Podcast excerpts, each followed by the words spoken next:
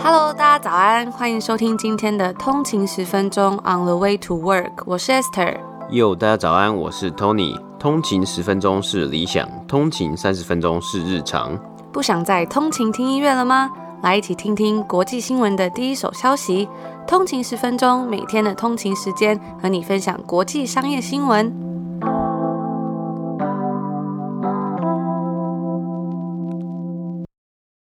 早安，欢迎回来通勤十分钟。今天是五月六号，星期四。大家早安。那不知道大家昨天过得好吗？我们昨天呢没有节目，不过我们也有在我们的 IG 账号上面发布了一些新闻啊，还有一些有趣的消息。那我们今天也会在我们的节目里面补充那则新闻。那今天也是礼拜四啊，所以也是五月的第一个礼拜，好像要即将快要过完了，所以再撑一下，明天礼拜五，然后就可以享受愉快的周末了。那我们一样是话不多说，就进入今天的美股指数吧。好。今天是北美时间的五月五号，星期三。那我们来看一下今天的美股三大指数。道琼工业指数呢是上涨了九十七点，涨幅是零点二九个百分比，来到三万四千两百三十点。S&P 五百标普五百指数呢是上涨了二点九三点，涨幅是零点零七个百分比，来到四千一百六十七点。纳斯达克指数呢则是下跌了五十一点，跌幅是零点三七个百分比，来到一万三千五百八十二点。今天收盘，我们看到啊，道琼工业指数再度站上了历史新高。过去几天呢、市场蛮重要的一个话题就是本周稍早，美国财政部长耶伦表示可能未来会升息，但是他又在北美时间周二盘后重申，他并没有预估，也没有建议联准会要升息的意思。那通货膨胀呢，不太会是个问题，如果发生，联准会也会直接去面对以及处理。除此之外啊，经济持续成长，包括在这一次的财报发表之中啊，标普五百里面四分之三的公司已经公布了最新一季的成绩。根据 FactSet 的数据啊，获利能力呢预计可以较去年同期成长四十八个百分比。主要啊是一个很大的进步啊，因为去年底分析师的预估啊仅有成长十六 percent 而已。那也有分析师表示啊，财报反映公司成长，加上经济数据，股市可能持续向上，因为啊他们是拥有了足够的动能。那我们现在提到个股方面呢，Activision Blizzard 上涨了一点五七个百分比，来到九十块美金。那该游戏公司最新一季的财报啊，营收是成长了二十七个百分比，来到二十二点八亿美金。主要是包括旗下的《决胜时刻》系列 Call of Duty，营收大涨七十二 percent。不过根据 Market Watch 的报道，分析师也提到啊，第一季的强劲表现可能会让 Activision Blizzard 进到今年下半年出现一些障碍。主要的疑问呢、是在于是否这股动能啊，可以在逐渐开放，或是大家接种完疫苗之后持续下去。而这个部分呢、我认为或许就是他们新上任的 CMO，我们之前也有做过报道的 Fernando Machado 的一大课题啊，他能否在这些助力消失之后，利用行销的策略去继续来吸引全球玩家买单？那美国的电信业者 T-Mobile 呢，上涨了四点四个百分比，收盘来到一百三十四块。该公司最新一季财报营收以及获利皆高于预期。而 General Motors 通用汽车今天收盘上涨了四个百分比，来到五十七块。该公司财报本季获利呢，也是几乎来到了史上最佳，甚至预估今年获利可能会在他们预估值的最好范围之上啊。那因此啊，虽然还有晶片短缺的问题，但是还是让该公司今天的股价是往上飙升。而健身飞轮公司 Peloton 今天股价则是大跌了十四点五六个百分比，收盘来到八十二块美金。主因呢，关于该公司近期的跑步机安全疑虑啊，Peloton 今天宣布啊，召回大约十二万五千台跑步机，并且说到这款 Tread Plus 机型呢会全额退费。还会停止销售这台跑步机。我们先前也有报道过啊，上个月十七日，美国消费者产品安全委员会 （Consumer Product Safety Commission） 发出声明，呼吁家中有小孩以及宠物的人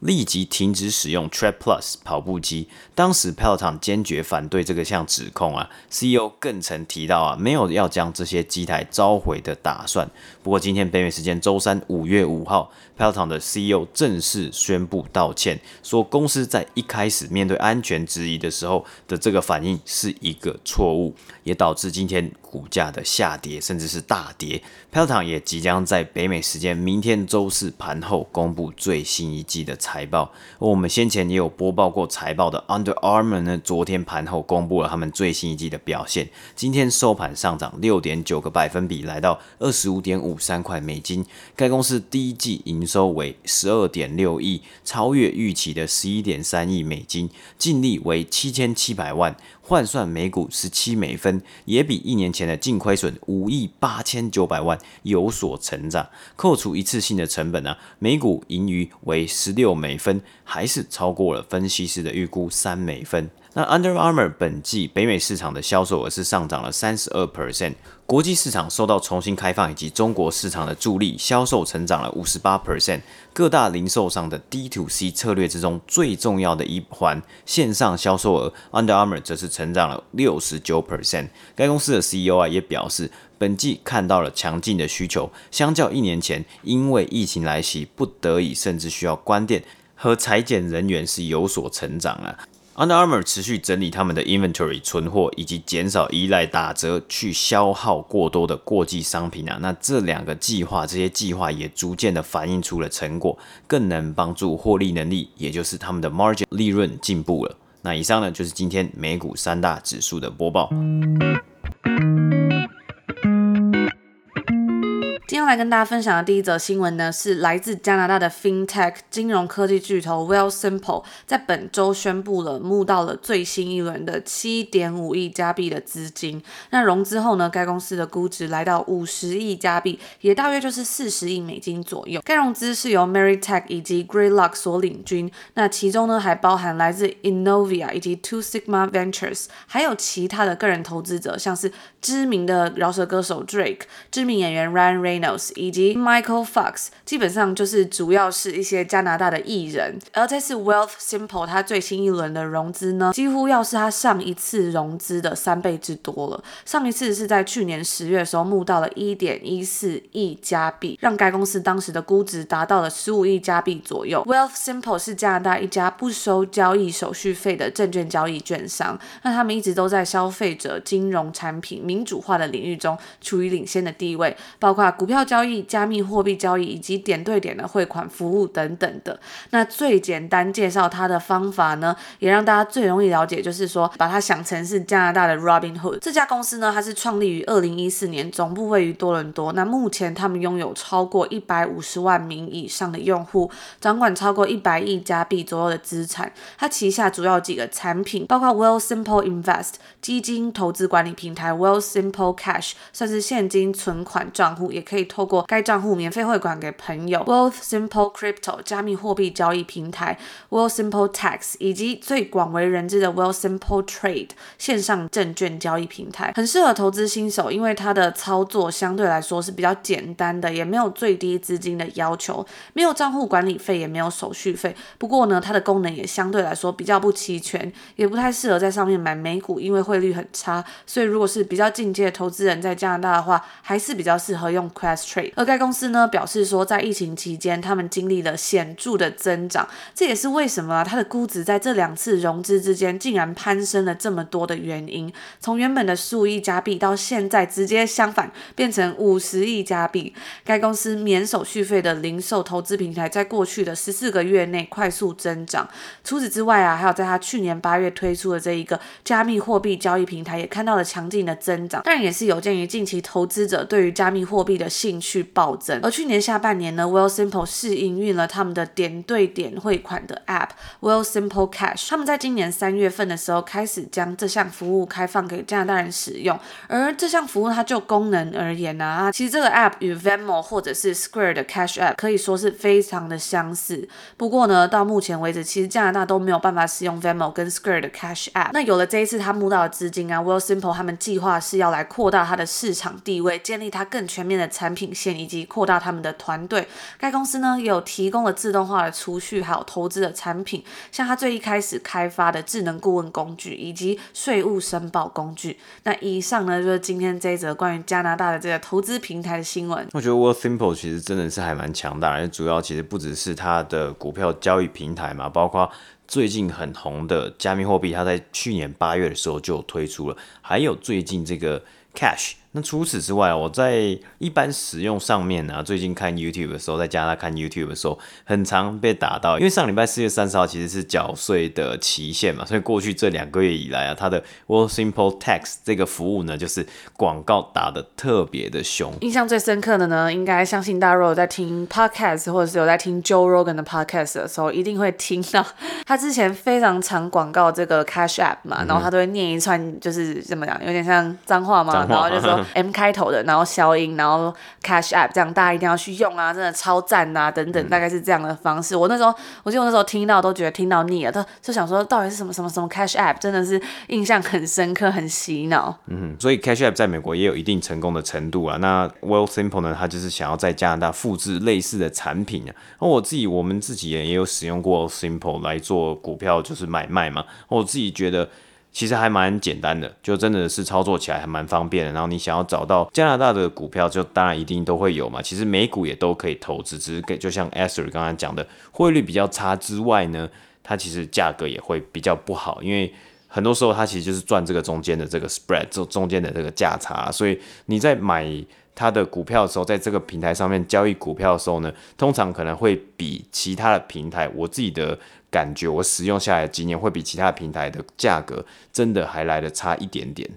不过这平台主要目前还是都只有在加拿大才可以使用，就是有加拿大地址、加拿大账户才可以开嘛。嗯，对，好像是啊。那应该很多住加拿大的如果通勤族啊，应该对这几个平台 Wealthsimple 跟 Questrade 应该也不陌生。那以上就是今天我们要跟大家分享的第一则新闻。欢迎通勤族跟我们分享，平常你都是用什么样的平台做股票交易，或是买卖，或者你自己有什么偏好啊？比较喜欢用什么样的平台？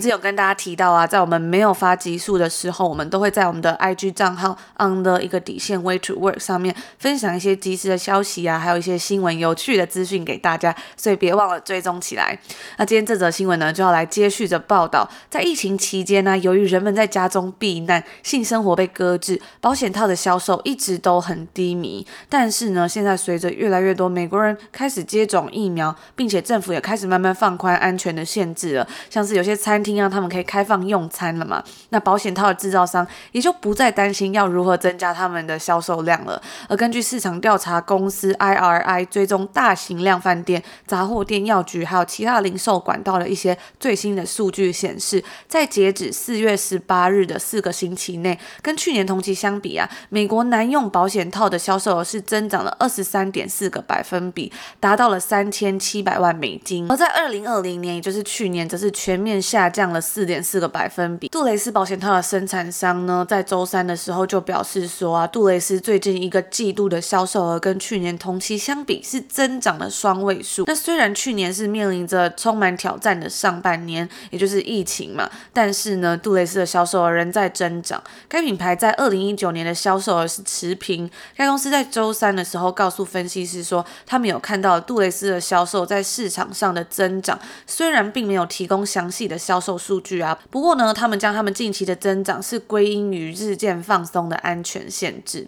也就是大家开始可以去聚会啊，或者是可以去餐厅吃饭。那美国连锁药局 Walgreens 以及 CVS 都表示说，在这几个礼拜保险套的销售呢，在他们的药局中都有增长的趋势。一位 CVS 的发言人甚至在电子邮件中用了 substantial 这个字来形容成长有多快。而另外一家公司 Trojan 对，Dry, 就是保险套品牌 Trojan 的制造商，在一一月的时候就表示说，今年看起来对于保险套销售来说呢，是充满希望的一年。十八。岁到二十四岁的年轻人，这迫不及待的想要让社交生活回归到正常。在上周四啊，Church and Dwight 的 CEO 告诉分析师说，随着城市逐渐的开放，再加上消费者的移动性增加，保险套的销售有望实现逐年增长。但其实啊，甚至是在疫情之前，保险套的销售就已经很缓慢了。根据 IRI 的数据显示，在二零一七年呢，它的销售额是下降了二点四个百分比，而在二零一八年则是下降了三点四个百分比，然后在二零一九年呢，上升了一点二个百分比。Church and Dwight 他们在二零二零年二月的年度文件中表示说，由于十八岁到二十四岁的人口减少，再加上其他的避孕措施增加，以及对艾滋病的恐惧降低，性行为减少，还有竞争加剧，这些东西呢，都是造成保险套使用量下降的原原因。而 Jeffries 的一位消费产品分析师就表示说，近年来啊，因为其他形式的避孕药的增加，让保险套的市占率逐年降低。而根据一个医学杂志上面的一项研究显示呢，在两千年至二零一八年之间呢，美国成年人那主要是年轻男子的性生活不活跃的现象也有所增加。研究人员将这个现象归因于许多不同的因素，包括转大人的时间延迟了、科技还有社交媒体的兴起等等的。那研究人员也发现呢，失业、从事非全职工作或者是收入较低的男性更容易发生性行为，并且指出十八岁到二十四岁性行为不活跃的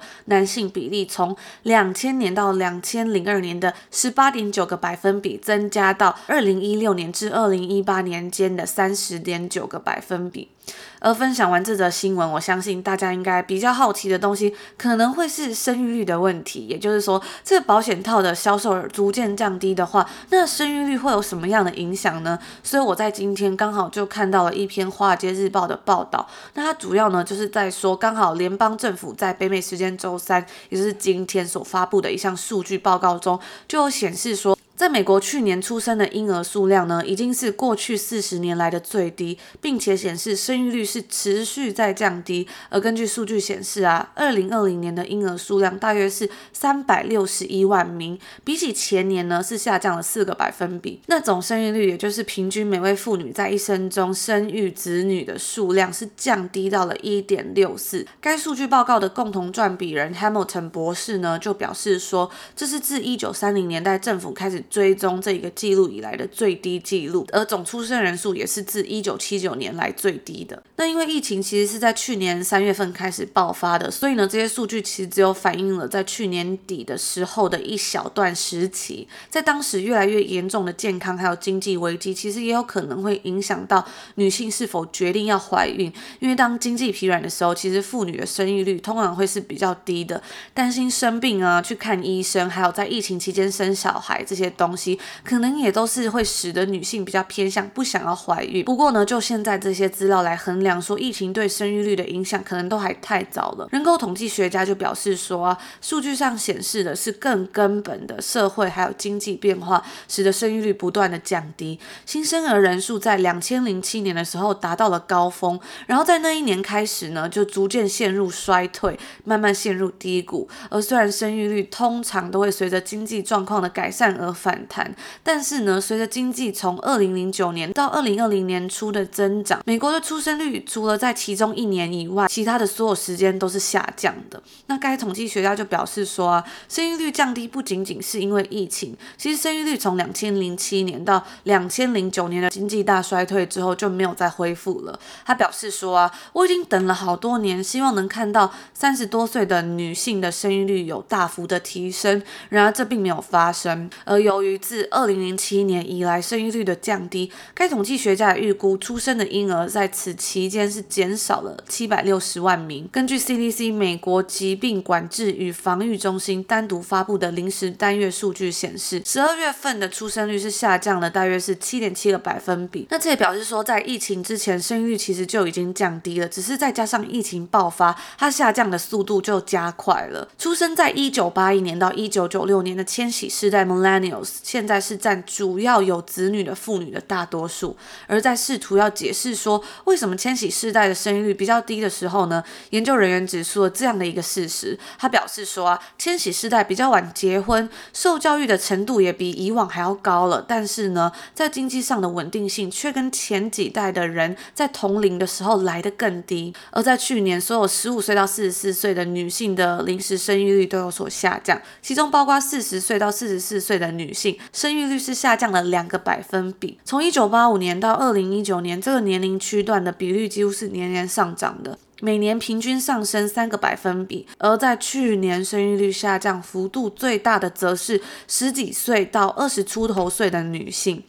自从一九九一年达到顶峰以来呢，少女的出生率是下降了七十五个百分比。不过，美国的生育率仍然是高于许多其他长期处于低出生率状态的已开发国家，例如日本、意大利还有德国。Hamilton 博士就表示说，我们正在朝着这个方向努力，但还没有完全达到所有欧洲国家的中间水准。而虽然现在疫苗接种率逐渐上升啊，在该文章中里面也有访问到一位父母，他们就表示说，其实他们还是很担心疫情的状态，因为他们之前在疫情发生的时候，他们就在超市里面呢、或在网络上都买不到尿布，而且他们也很担心说，因为目前其实小朋友都还是没有办法接种疫苗的，所以这也是一个担心跟一个问题。可能等到这个安全疑虑完全去除之后呢，他们才会再来考虑说，是不是要再来生小孩。那以上呢，就是今天要来跟大家分享这则有关于保险套以及生育率的新闻。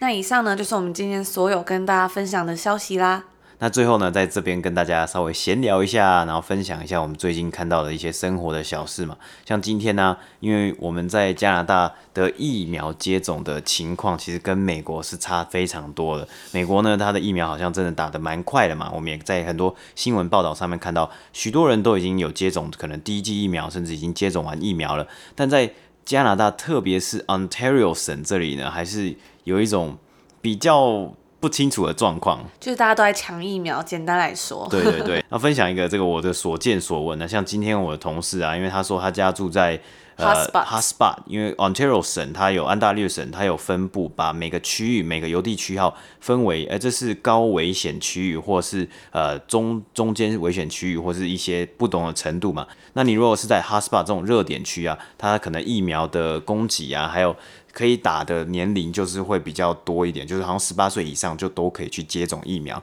他就说今天他突然收到了一个小道消息，在上班的时候，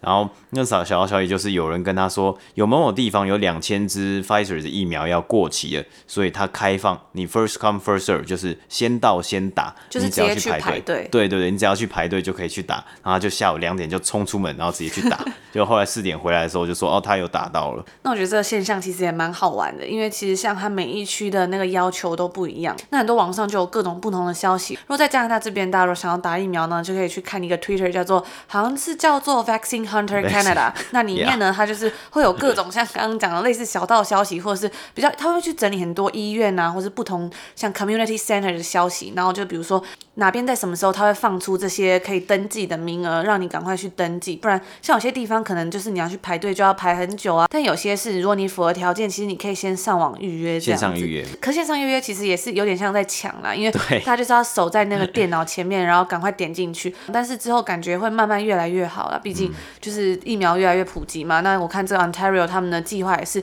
它有 Phase One、Phase Two、Phase Three 嘛。那里面他就说，哎，希望五月的时候是可以大量接种，那七月是每个人都可以接种得到。这个问题应该很快就可以慢慢解决掉。这个现象真的是蛮有趣，就是大家抢着想要去排疫苗。就目前觉得好像还蛮混乱的，因为很多的资讯就是满天飞，然后你可以接种疫苗的地方也是 all over the place，有的地方是临时搭建出来的这种疫苗站啊，然后有的地方是药局好像也有啊，然后也有医院可以有嘛，所以资讯在很多地方，然后你要自己去找说哦哪里可以打，像也有人说有的时候一些 shoppers 药局他会突然说哦我们今天有五十支，那你也是先到先打之类的。哎，有一些他的那个网站啊，其实也蛮难找的，就是他可能会是在那个 community center 的网站，而不是在医院啊，或是政府的网站，所以很多人就会说，哈，我怎么找不到我邮递区号那个地方？有些人说可以打，但是我自己都不知道去哪打。就是目前资讯就是还蛮还蛮错乱的啦，但是感觉真的已经慢慢越来越好，而且随着夏天的到来，我觉得整个城市有一种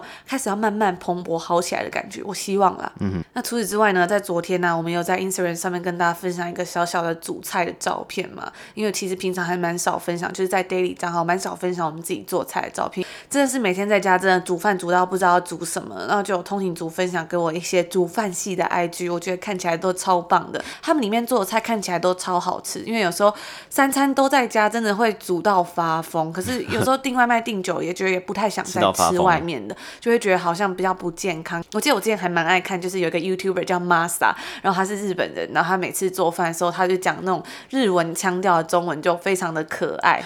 那我们在上礼拜我们也有订了一个 Hello Fresh，就是我们很久之前应该有跟大家分享过，也算是一个它算是备餐吗？就是它里面会有帮你配好的一些料理。那你一袋一袋，它就是东西都帮你分好了，你比较好完成一份餐这样子。你可以在它网站上选说你要三份餐、六份餐，然后给几个人这样子，也是蛮方便的一个服务。蛮久之前的时候在温哥华也有订过 Hello Fresh，然后也有订过 Chef's Plate，但那时候就觉得说就准备起来蛮麻烦的啦，因为它其实它那个上面都会附食谱，但是它食谱上面有时候会跟你讲说哦，就是二十分钟、三十分钟就好，但其实备餐起来其实蛮花时间的，所以我们到后来就没有再订，只是搬到新的城市，想说可以再来订订看，所以我们有拍了一个小短片之后再放在 Daily 的账号，大家可以去收看一下。那也欢迎通勤族跟我们分享，你平常做菜灵感是来来自于哪里啊？还是你都是订外卖居多？那以上呢就是今天说要跟大家分享的新闻啦，我们就明天见，明天见，拜拜。拜拜。